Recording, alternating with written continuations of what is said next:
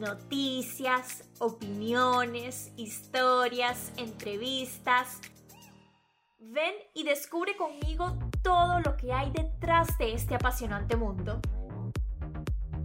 Esto es A Mi Manera Podcast. Hola, hola, feliz viernes. Encantada de estar frente a este micrófono para repasar con ustedes lo más destacado de estos últimos días, lo que está pasando ahora mismo, qué se viene y alguna otra información importante que ustedes se puedan llevar de aquí. Vamos de una vez y les cuento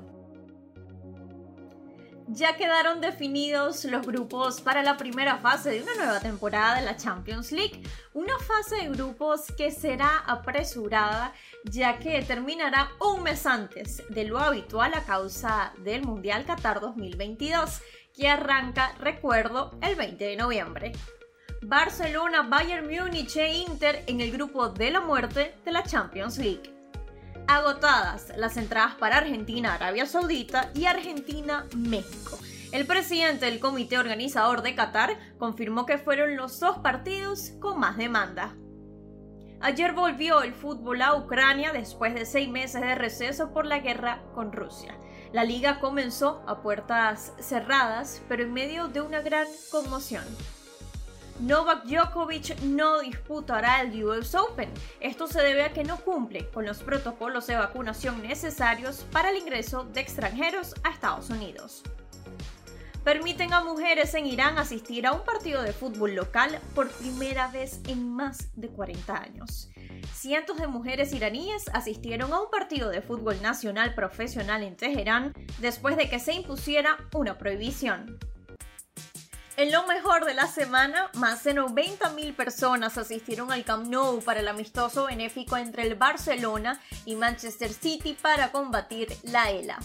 Alexia Putellas es la jugadora del año de la UEFA, mientras que Carlo Ancelotti y Karim Benzema fueron elegidos como el mejor entrenador y el mejor jugador del año de la UEFA. Lo más viral en las redes sociales. Modric se encontró en París con Sergio Ramos y Keylor Navas. Hermanos en casa publicó junto a una imagen de los tres jugadores. Di María contra PSG, Lewandowski contra Bayern Múnich, Haaland contra Borussia Dortmund. La ley del ex, esto es de lo más mencionado en las redes sociales. Nosotros jugamos para ganar la Premier League. La Champions League no es nuestra prioridad. Fernán Soriano, CEO del Manchester City. ¿Por qué no disputar la Champions League con Manchester United no fue un factor impeditivo? Porque ya tengo cinco, respondió Casemiro en una entrevista. Datos curiosos. Un día como hoy, pero de 1939, se transmitió por primera vez un partido de la MLB por televisión.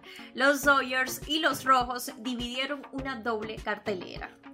Además, el 26 de agosto de 2002, MLB se convirtió en la primera liga deportiva profesional en transmitir un juego de temporada regular por Internet. Y un día como hoy, pero de 2004, Ishiro Suzuki se convirtió en el único jugador con al menos 200 hits en cada una de sus primeras cuatro temporadas en MLB. Vámonos con béisbol porque informa Daniel Álvarez de el extra base que Jesús Aguilar fue colocado en asignación por los Marlins en Miami. Brian Harper fue activado de la lista de lesionados de 60 días. Por otra parte, Grandes Ligas tendrá un nuevo calendario en el 2023 y todos los equipos se enfrentarán al resto por primera vez. Los Dodgers siguen ganando y tienen la mejor marca de las grandes ligas. Por su parte, los azulejos de Toronto barrieron a los Mediarroas de Boston en una serie de tres compromisos. Toronto sigue ganando, mientras que Boston ya entra en debates como quizás una de las decepciones de esta temporada ya veremos. Lo que sí es cierto es que los azulejos de Toronto están allí peleando el segundo lugar de la división este de la Liga Americana con los Rays, un equipo que nunca luce favorito al principio, pero que ya hemos visto en los últimos años que han estado en la pelea. Y mientras tanto, los Astros continuaron demostrando estos días que tienen una de las mejores rotaciones. Luego de que Justin Verlander estuvo cerca de un sin hit el martes en una temporada de Zion, el dominicano Framber Valdez brilló al siguiente día consiguiendo su apertura de calidad consecutiva número 21. Al hacerlo, Valdés impuso el récord de la franquicia de más salidas de calidad consecutivas, superando a Miles Scott en 1986, dato que leí en MLB.com les cuento un poco sobre la ofensiva. Primero, Julio Rodríguez se convirtió en el primer novato de Seattle que alcanza los 20 cuadrangulares y 20 robos de base en una temporada de estreno en la MLB. El dominicano, recordemos, es uno de los favoritos para llevarse el premio novato del año de la Liga Americana y hoy pasó esto. Con 21 años y 240 días, Julio Rodríguez es el jugador más joven en la historia del deporte norteamericano en firmar un contrato de juego por valor de 200 millones de dólares garantizados, según ESPN. Seguimos porque Eugenio Suárez supera a Anthony Santander, José Altuve y a Wilson Contreras y hoy es el venezolano con más honrones en lo que va de temporada. Los líderes en promedio de bateo en todas las grandes ligas, te los digo en orden. Paul Goldschmidt, Freddie Freeman y Luis Arraez. Y aunque ha bajado su ritmo honronero, Aaron Judge sigue como líder en este departamento. Ahora, según una nota MLB, Paul Goldschmidt no solamente es un gran candidato para el jugador más valioso en la Liga Nacional, sino que también tiene buenas posibilidades de convertirse en el primer ganador de la triple corona en el viejo circuito en 85 años. Y bueno, para este fin de semana te dejo algunas series. Orioles versus Astros y Bravos versus Cardenales de San Luis, por ejemplo el tema del día.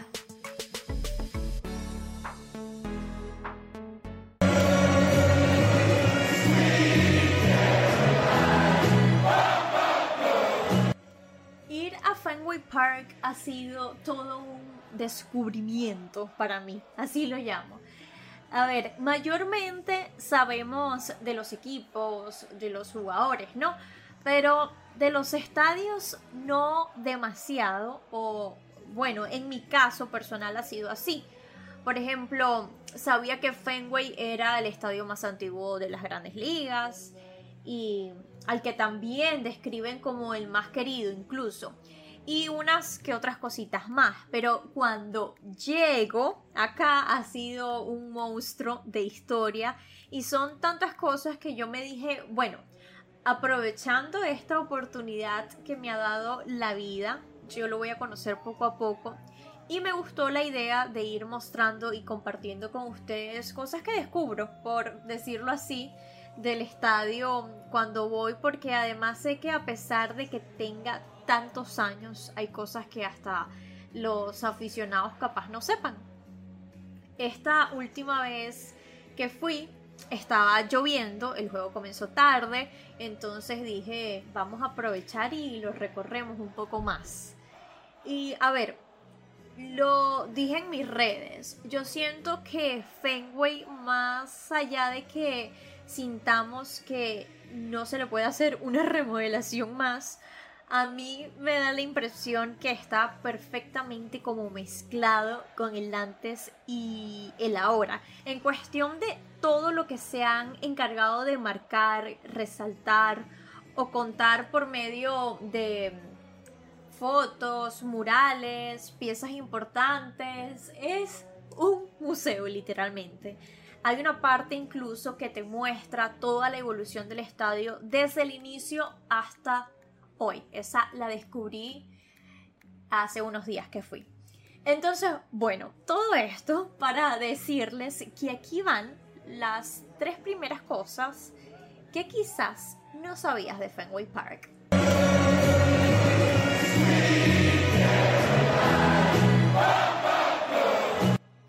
En el 2012, Fenway Park fue incluido en el Registro Nacional de Lugares Históricos, que les cuento es una lista oficial de los lugares históricos en la nación dignos de preservación. Así que no se espera que Fenway Park pueda algún día desaparecer. En el 2003, los aficionados que buscaban entradas para los partidos de los Medias Rojas tuvieron una nueva opción, una nueva y única, cuando Fenway Park añadió asientos encima del famoso monstruo verde. Hoy son uno de los asientos más costosos. ¿Y qué hay dentro del monstruo verde? Bueno, además de los encargados de cambiar la pizarra manual, el monstruo verde guarda cientos de firmas de jugadores de béisbol. Es una antigua tradición en el béisbol y una especie de rito de iniciación que los jugadores rivales firmen su nombre en el interior la primera vez que van a Fenway. Así llego al final del episodio de hoy. Como siempre, gracias por estar aquí. Esto fue A Mi Manera Podcast.